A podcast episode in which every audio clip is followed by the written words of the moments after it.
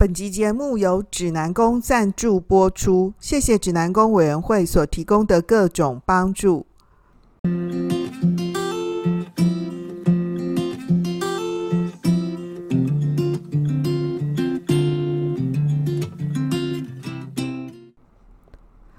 各位朋友，大家好，欢迎大家在王子曰相聚。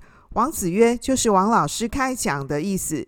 今天的这一集啊，是我们新开设的冬季特辑系列。在这一系列的节目里呢，我们会向大家介绍台北市里头离我们很近的指南宫，以及指南宫的文化信仰。下个礼拜就要过年了，你有想好过年的时候要做什么、去哪儿玩吗？今天的这一集啊，要提供大家一个过年走春、春游或是都会生活轻旅行的好地方哦。木栅的指南宫，就像大家的既定印象一样啊，指南宫呢是一个宗教信仰的地方嘛。不过呢，指南宫呢很特别的地方是呢，它不只是信仰中心而已哦。那因为要过年了嘛，我们台湾人啊，在过年的时候啊，很多人都会到庙里头去拜拜，对不对？特别是大年初一啊、初二啊，或是除夕啊，哦，那呢，很多这个著名的宫庙呢，就会在这个过年期间呢被挤爆，然后有很多人去抢头香，对不对哦，那个或者是说呢，你有没有到庙里呢去拜拜呢？过年的时候呢，去祈福的经验呢，那么有时候啊，是我们自己碰到不顺的事情啊，会到庙里头去拜拜，告诉神明，对不对哈？然后呢，盼望神明呢来保佑我们啊，帮我们消灾解厄，抽签嘛，还是博杯啊，对吧哈？然后有时候呢，我们也会陪着家人呢和朋友去拜拜，或者呢是去参加一些呢宗教活动。透过呢参与这些信仰仪式啊，带给我们一种身心平安的感觉啊。王老师呢也和很多朋友一样啊，每逢过年的时候呢，我也会和家人呢一起去庙里拜拜。祈求一年的平安，然后我会觉得说，一年刚开始的时候啊，如果可以去庙里祈福啊，被神光护体一下的话，啊，那我的新的一年呢就会很顺利、很平安了。那当然啦，这是一种很个人式的感受跟体会啦，哈。那么这集呢，刚开始呢，我想先和大家聊聊天嘛，哈。那呢，因为要过年了嘛，那你今年过年的时候有没有打算帮自己和家人求平安、去求好运呢？那台湾呢是一个信仰很发达的地方哦。这个宗教信仰对很多人来说，几乎也就是生活里头很重要的一部分哦。有些人家里头是有拜公妈，对不对哈？啊，参就温刀啊哈。我家过年过节的时候啊，我家都有拜祖先。那我从很小的时候开始，我阿妈呢就会带我去拜拜。然后长大以后呢，我开始工作了，我有开车嘛哦，我也会开车呢载我阿妈去拜拜。那其实大家都有拜庙的经验嘛？那大家拜拜的时候呢，其实大家您都知道你在拜什么吗？还是就是跟着大人呢，或者跟着其他人的提香对两香对对拜啊哈，对拜哈啊，大人说什么呢，我们就跟着拜；还是说呢，朋友说什么呢，我们就跟着拜呢？其实啊，在神明呢跟神佛的世界里头呢，每一位神明神尊都是有负责主管不同的工作内容哦。就是说呢，这个神明呢也有各自不同的专长和服务的对象。那举个例子来说，就很像你现在在听 Podcast 啊，那 Podcast 里面不是有各种分类吗？那神明的世界呢，其实也是有分工的。当然，就是有一些神尊呢，他负责的工作内容呢很专一。比如说啊，你想要求桃花、想脱单啊，那大家会去拜月老，对不对？去拜那个什么小海城隍庙，对不对？那么有些神明呢，负责的工作项目很多元。比如说玉皇大帝啊，他几乎统包一切嘛，他什么都管。那你知道为什么吗？哦，对对对，因为有朋友说呢，那就是因为玉皇大帝是位阶比较高的神明嘛。哦，对啦，对，大家都这样说，其实基本上也是没错啦，哈。不过也没有太对哦。那因为你一定也听过嘛，不管是那个哪一尊神明啊？神明都是要护佑我们众生的嘛。那就是说，神明不会因为我们世俗人的阶级地位啊，有没有钱啊，有没有名啊，有没有不同位阶啊，就不保佑我们，对不对？那为什么他们自己神明圈子、神明内部的组织团体却分不同位阶啊？你有没有觉得很好奇？那你觉得很奇怪哦？还有为什么？感觉很多台湾很灵验的那个宫庙啊，那个宫庙的那个地理位置啊，都在很深山里面呢、或者是说，起码是离市区很远的地方啊？是说神明不是就已经是神明了，对不对？那他还要在山里面继续修行吗？还是说纯粹就是宫庙的用地取得不易呢？嗯，所以大家有没有觉得很有趣、很有意思啊？嗯，因为呢，我们下个礼拜呢要向大家呢介绍指南宫。那指南宫呢是在哪里呢？我先帮大家呢科普一下哈，就是如果呢你住在大台北地区哈。这个指南宫呢，是在木栅啊、呃，这个这个地方。那个问老一辈的人说，这个木栅的三公庙哈，其实大家就一定都知道了。但是如果你不太知道这个指南宫的具体位置呢，那你一定听过台北有一个很好玩、很棒的观光景点叫猫空。这个指南宫呢，就是从这个动物园呢去坐那个猫空缆车啊，在猫空站的这个下一站就到了。猫空站的下一站，那一站的站名呢就叫做指南宫啦，哈。那如果你是开车呢、骑车的朋友呢，你反正就沿着路标哈，从正大门口那一条路呢往前走，骑车、开车大概十几分钟也就到了。只有唯一一条的很宽敞的大马路，蛮好找的哦，停车其实也非常的方便啊。那呢，指南宫呢，主要奉祀的神尊呢是福佑帝君啊。这个福佑帝君呢，其实就是我们讲的这个吕洞宾啊，吕祖啊。这个吕洞宾呢是道教的神明啊。不过指南宫呢，按照吕洞宾呢三教共尊的理念呢，其实是一个汇合呢道佛儒三教信仰的宫庙。那因为呢，指南宫长期以来所提供的服务呢，各方护持的信众非常多啊。那近十年以来呢，又因为临近猫空有猫缆嘛，哈，也让这个指南宫的信众朋友呢更丰富、更多元呐、啊，也吸引很多像是王老师一样的文青啊，就是来这里朝圣啊。哈，好，好，你不要偷笑啊，我至少也是有年轻过啊，哈，我年轻的时候也是文艺青年，我现在是资深文青啦，哈，好好好，那么。到指南宫哦，除了我前面说的那个宗教信仰以外呢，指南宫呢也是一个可以让我们呢写生画画啊、假期轻旅行啊、地景走读呢、夜游观星的好地方哦，哈。那么我知道呢，台北市政府呢近几年呢结合地方特色，规划了几个呢台北大众走的登山步道，推广呢。壮游的理念和体验哦，希望鼓励呢年轻人透过长途跋涉的这个旅行规划呢，作为自己真正迈向成年、变成大人时候可以进行的仪式啊。那么其中呢，指南宫的竹柏登山步道就是一条很重要的动线。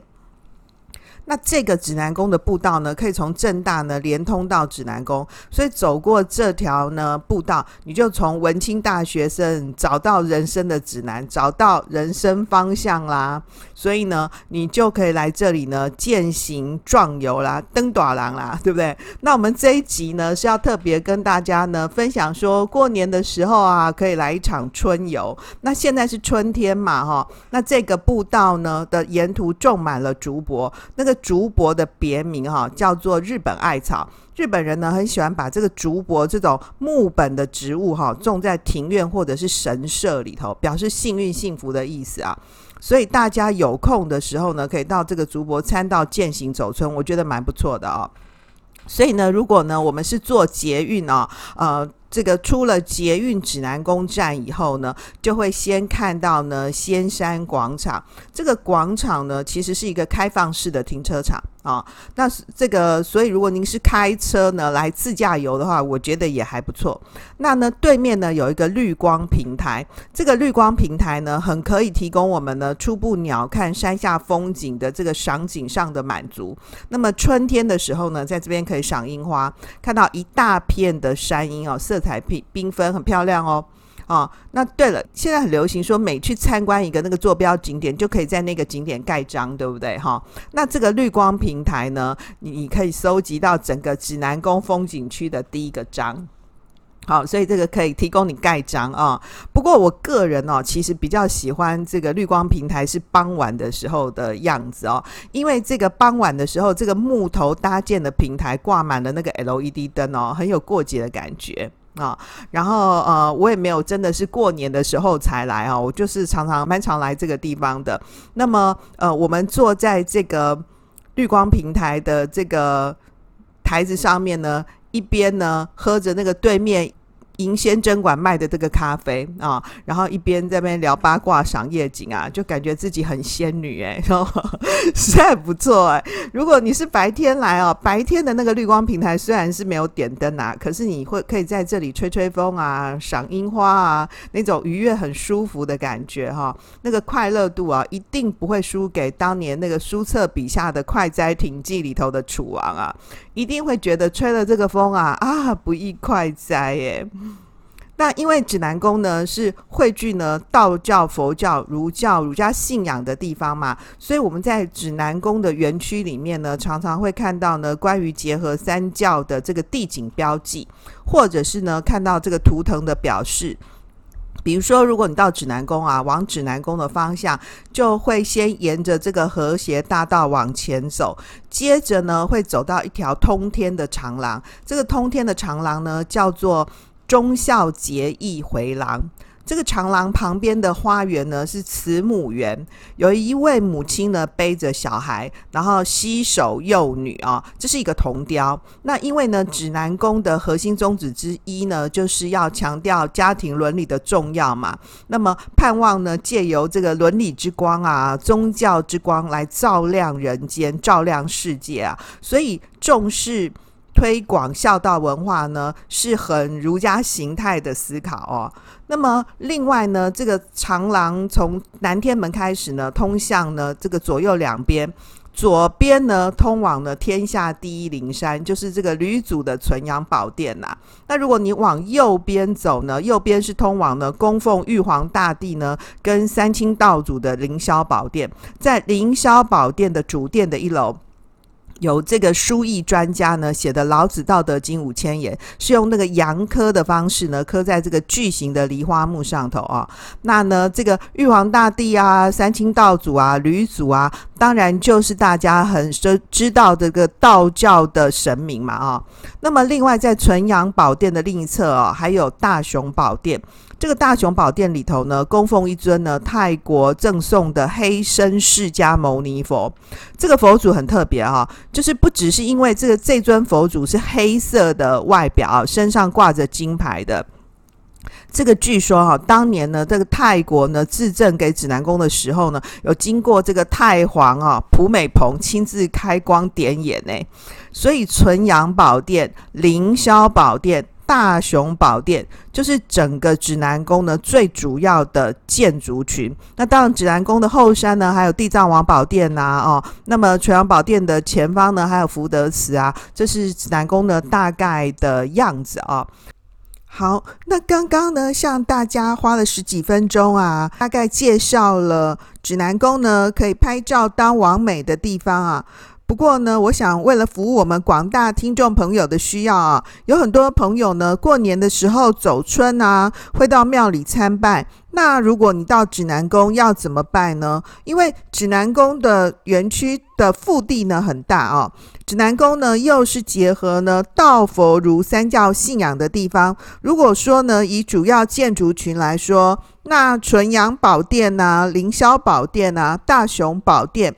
应该是有一个参拜的顺序嘛，不过呢，我也不是呢研究呢这个领域的专家啊，所以呢，我想呢，关于这个指南宫更详细的说明呢，我们今天呢邀请到呢指南宫专业的特聘研究员呢吴宗明研究员呢来跟我们呢谈一谈呢关于指南宫呢的这个详细的其他呢呃周边的一个建议的情况。好，我们先欢迎呢宗明。王老师好，各位听众朋友大家好。哎，欢迎欢迎研究员来。我我在这个进入说明指南宫以前，我有一个很大的好奇，哎，是说宫庙怎么会特别特聘一个专门的研究员呐、好像其他的宫庙没有这样子，哎，我们能不能请那个研究员跟我们说一下，像这样这个词中的因缘跟曲折，真的觉得好奇怪，好神奇哦。说来话长，这真是一件很神奇的事情。我目前是一位政治大学民主所博士班的候选人，在就读硕士论文期间，相信有很多研究员都很苦恼，不知道要写什么硕士论文。我当时也很苦恼，所以就想说：“哎呀，指南宫就在山上，不然我上山走走，拜拜女主好了。”那在山上的时候，我发现，哎，指南宫的腹地怎么那么大？到底哪边是？纯阳宝殿，哪些是凌霄宝殿？我其实一一都没有什么概念。那下山后，我就开始搜寻一些有关指南宫的一些老师的一些研究啊，或是一些报道啊。诶，我发现指南宫啊，其实是很有趣。诶，大家都对他其实是好像认识又不太认识的那种感觉。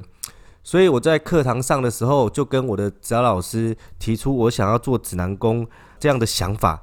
那老师就说：“诶。”他也觉得我这个题目其实是非常的很新颖、很有意思，因为他们早年都跟指南宫有很多的互动，所以他就第一步建议我说：“不然你先专业一点，搜寻一些学术论文，那之后你再来跟我讨论。”那我经由呃一段时间搜寻，在做一些摘要的时候，我发现其实指南宫啊是一座很有内涵的宫庙，于是就想要以指南宫这个主题做我的学术论文。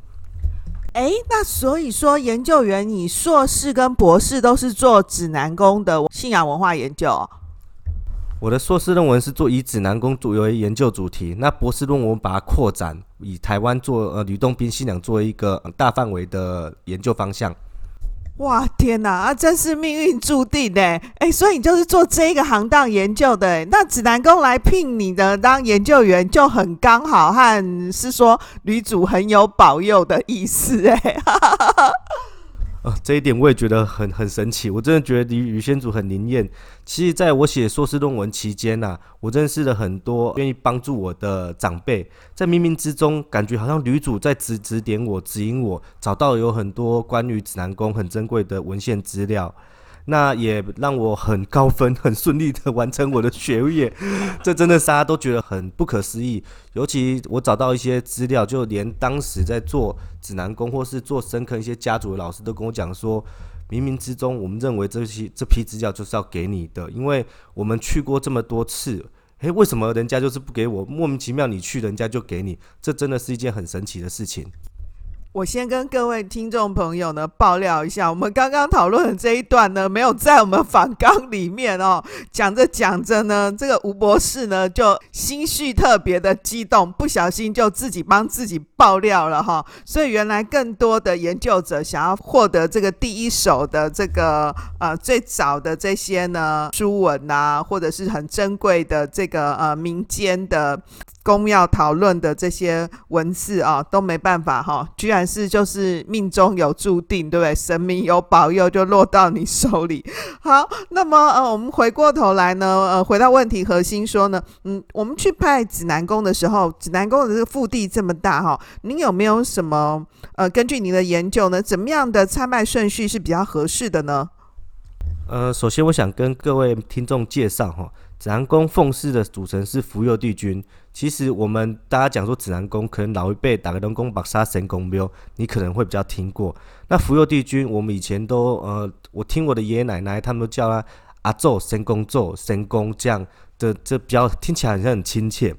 那目前指南宫呢，它的占地范围非常非常广大，它共有五大殿，有纯阳宝殿、凌霄宝殿。大雄宝殿、大成殿以及后山的地藏王宝殿。那关于刚才王老师所提到的参拜动线呢、我会将它分成前山与后山两个部分来跟各位做一个简单的说明。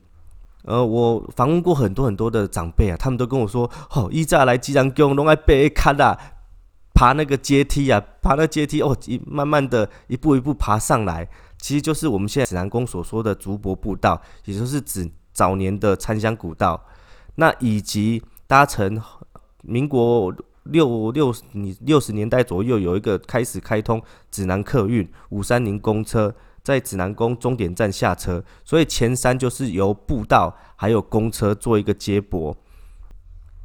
那现在也是可以继续，就是如果来前山从前山进入的话呢，就可以呢经由这个步道呢，这是那个参香古道，对不对哦？那那呢跟坐公车就直接到指南宫呢的前山的这个正殿了，对不对？是这样子哈、哦。嗯，没有错。那再来，我想要跟大家介绍啊，我们刚才说的这条步道啊，其实是非常有特色的，它保留了很多历史的建筑。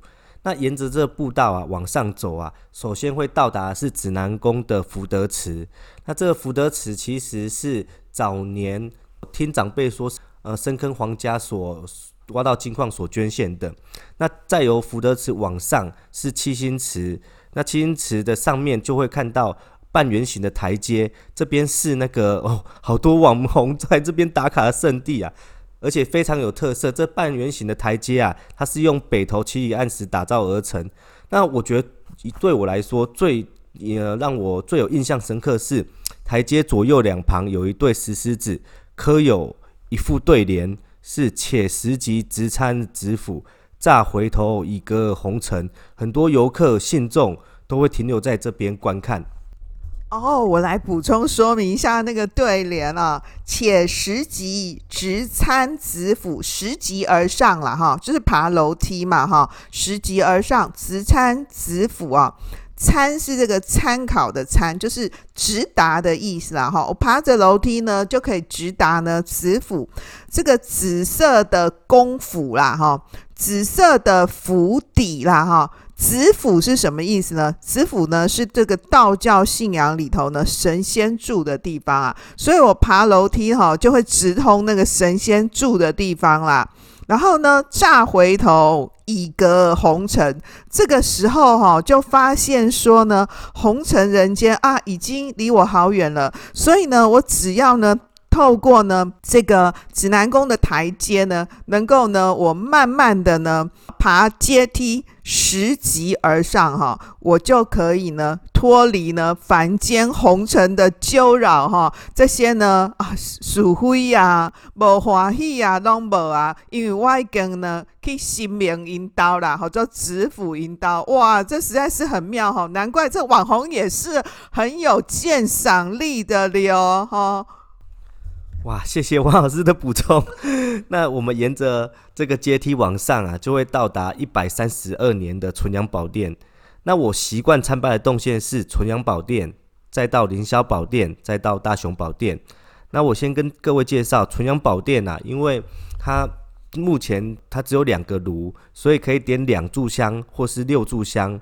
那一个炉啊。位于女主的正前方，也是中门之前，所以首先参拜是先向天宫面朝外向天祝祷，那再转向向福佑帝君和众神行礼，之后将香插入天宫炉，走向旁边的女主的故乡的呃所送的汉白玉女主，也是现在的山西女主圣殿参拜，最后才来到。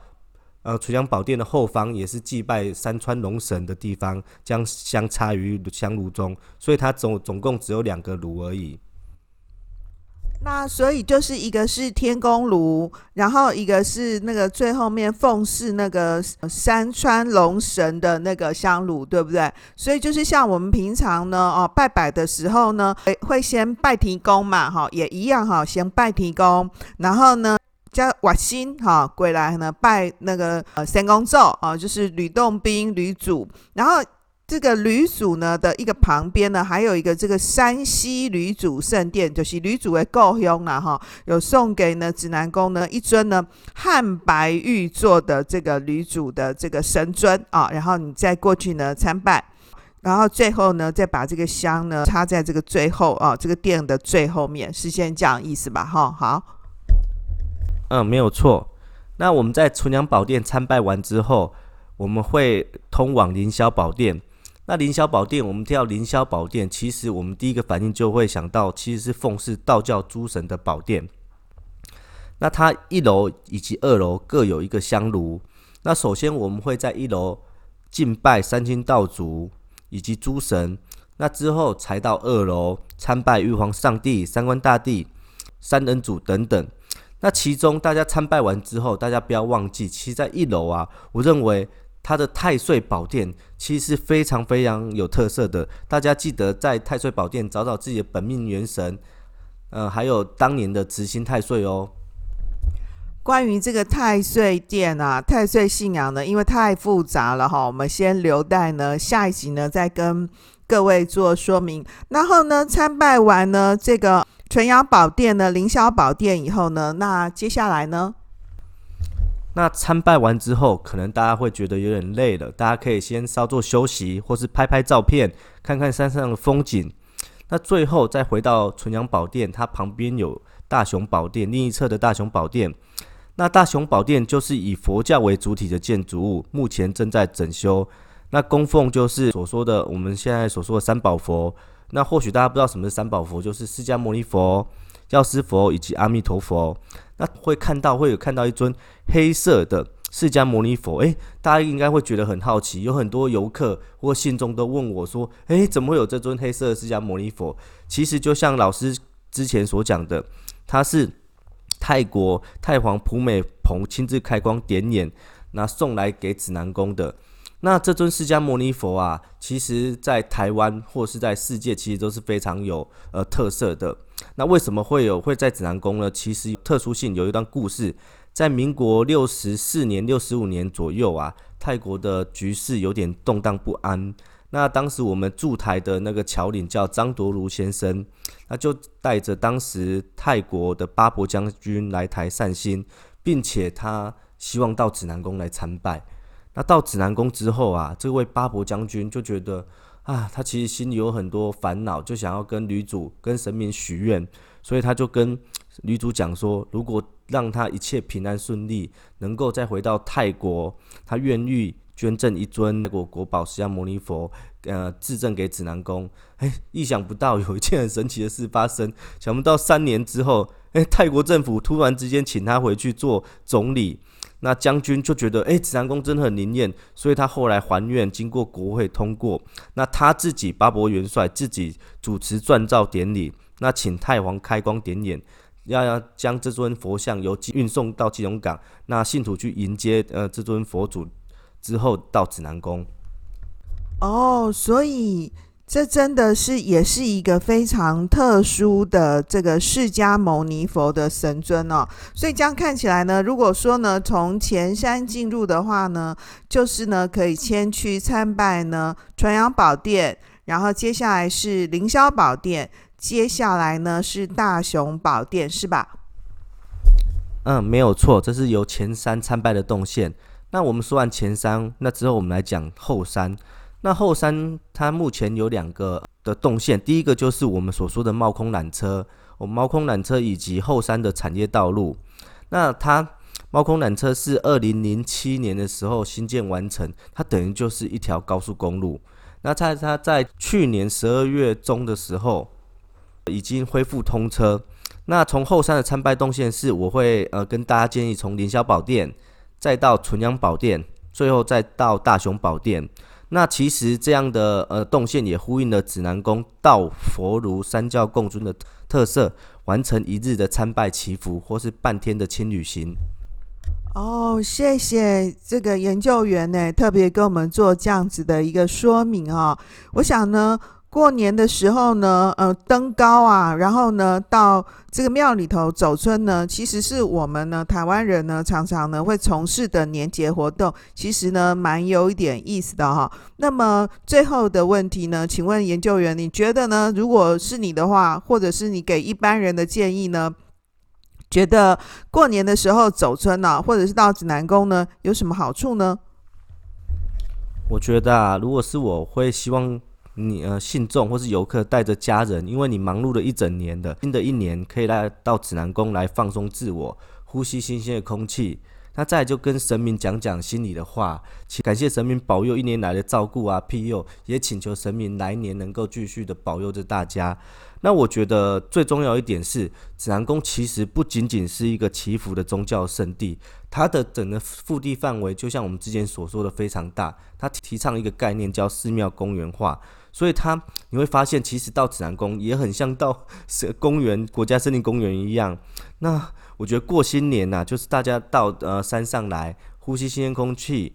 那新年新气象，就像老师刚才讲的，登高祈福啊，希望自己步步高升，身体都能健康，大家都能平安顺利。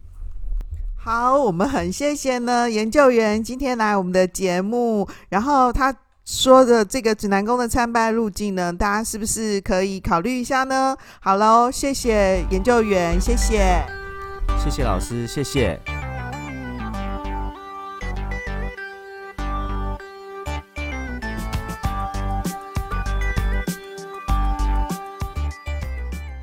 今天的重点整理，各位朋友，在今天的这一讲，我们跟各位呢分享了过年的时候呢，有时候我们会去拜庙，或者是春天的时候呢，会有一场春游，究竟呢对我们的身心呢有什么帮助？其实啊，利用年节的时候呢，去拜庙走春，或者是春天的时候呢，来一场呢赏心悦目的春天的微旅行，都是可以提供我们呢舒展身心、期许未来呢新开启的一个很好的活动。